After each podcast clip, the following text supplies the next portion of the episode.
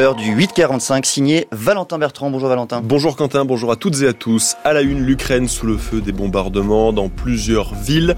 Les premiers succès de la coalition emmenée par les États-Unis en mer Rouge. Ils ont intercepté cette nuit un drone et un missile outil. Pourtant, l'organisation de cette brigade de défense reste laborieuse. Et puis nous nous intéresserons aux conséquences de la nouvelle loi Asile et Immigration sur le spectacle vivant. Elle pourrait compromettre cette loi les prochaines tournées. Les sirènes et les explosions ont réveillé les Ukrainiens ce matin. Des frappes par dizaines ont touché cette nuit l'Ukraine, Kharkiv, à l'est, la capitale Kiev, mais aussi Lviv, proche de la Pologne, dans une zone habituellement préservée des combats. Selon le tout premier bilan, ces bombardements ont fait un mort et au moins 15 blessés. Tout le pays reste placé en alerte aérienne. L'armée américaine a de nouveau abattu un drone et un missile anti-navire en mer Rouge, deux engins placés par les rebelles outils selon le Pentagone. Malgré ces menaces, deux des plus gros armateurs mondiaux, la CMA-CGM et Maersk, ont décidé d'emprunter de nouveau la mer Rouge, un signe de confiance dans la coalition internationale emmenée par les États-Unis. Elle défend autant que possible ce couloir maritime stratégique, même si l'organisation annoncée il y a dix jours peine toujours à se mettre en place, Bertrand Galichet. Sur le papier, une vingtaine de pays s'associent à l'opération de surveillance de la mer Rouge, supervisée par les États-Unis sous le nom de gardiens de la prospérité. Mais il s'agit davantage d'une convergence de moyens militaires que d'une coalition sous commandement unique. Plusieurs États craignent que l'affichage d'une force internationale dirigée par les Américains envenime la situation. Parmi les pays occidentaux, la France, qui coopère avec Washington, garde sous son autorité les bâtiments de la Marine nationale présents dans la région. L'Espagne, elle, s'oppose à ce que la mission européenne anti-piraterie Atalante participe à l'initiative américaine et propose que l'Union européenne lance une opération spécifique chargée de prévenir les attaques des rebelles outils. Les contributions d'autres pays sont à géométrie variable, avec des moyens maritimes, aériens ou satellitaires. Pour l'instant, ni l'Arabie saoudite qui négocie avec les outils au Yémen, ni l'Égypte qui veut conserver un rôle de médiateur n'ont engagé de moyens militaires aux côtés des États-Unis. Des représentants du Hamas sont attendus au Caire aujourd'hui. Ils doivent discuter du plan proposé par l'Égypte et censé aboutir à un cessez-le-feu avec Israël. Un plan en trois étapes avec des périodes de trêve, une libération progressive des otages et à terme impossible cessez-le-feu. La tension monte entre le Venezuela et le Guyana. Plus de 5000 soldats vénézuéliens mènent des exercices à la frontière entre les deux pays. Une action présentée comme une riposte à l'arrivée d'un navire de guerre britannique pour soutenir le Guyana. Une partie de son territoire est convoitée par son voisin. En France, l'interdiction de récolter les huîtres du bassin d'Arcachon et du banc d'Arguin sera au cœur de l'Assemblée générale des ostréiculteurs aujourd'hui. La décision a été prise hier après plusieurs contaminations à un virus présent dans l'eau.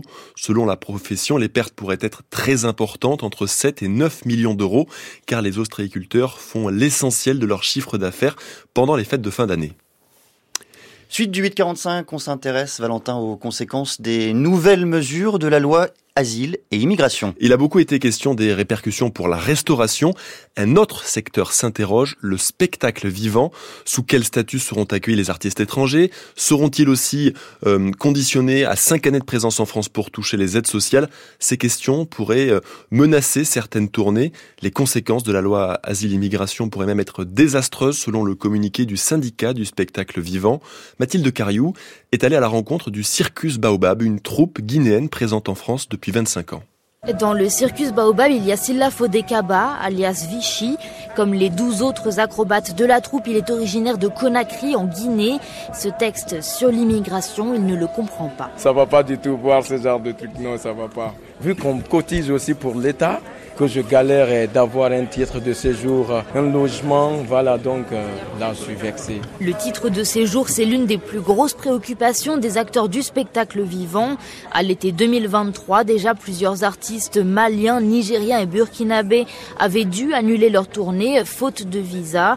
Ce texte ne va faire qu'aggraver les choses, s'inquiète Richard Joudy, le producteur du Circus Baobab. Il peut y avoir des confusions, les ambassadeurs ou surtout les consulats vont réfléchir peut-être à deux fois avant d'octroyer des visas à des artistes étrangers, et je dirais même des artistes étrangers venant du continent africain. J'ai l'impression que les artistes étrangers américains ont moins de soucis, mais tant mieux pour eux. Et même, je dirais, pour les étrangers étudiants, artistes, comment je vais leur demander de payer un droit pour venir euh, faire de l'échange et de la formation euh, d'apprentissage des arts du cirque en France. L'autre sujet majeur, c'est celui des aides sociales. C'est des artistes qui cotisent aux caisses françaises que ce soit à l'URSSAF, euh, Audience, la caisse de retraite, aux ACDIC Pôle emploi, la caisse des congés spectacles.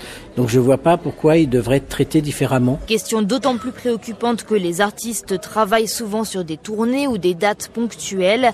Impossible, nous explique Denis Gravouille de la CGT Spectacle, de les faire entrer dans les cases prévues par la loi. Quand on n'a pas de titre de séjour, on n'a accès à rien, puisqu'on n'a pas le droit, par exemple, aux allocations chômage, donc au régime de l'intermittence. Comment on va apprécier le travail? Est-ce que c'est un CDI à plein ou est-ce que ça va marcher pour des personnes qui ont des contrats de travail de façon disséminée dans l'année? Enfin, pour tous ces acteurs, la loi immigration pose un problème de fond puisqu'elle entre en contradiction avec la convention de l'UNESCO pour la diversité culturelle adoptée en 2005 et ratifiée par la France. Convention qui entérine les principes d'accès équitable à la culture, d'ouverture et de coopération internationale dans le domaine.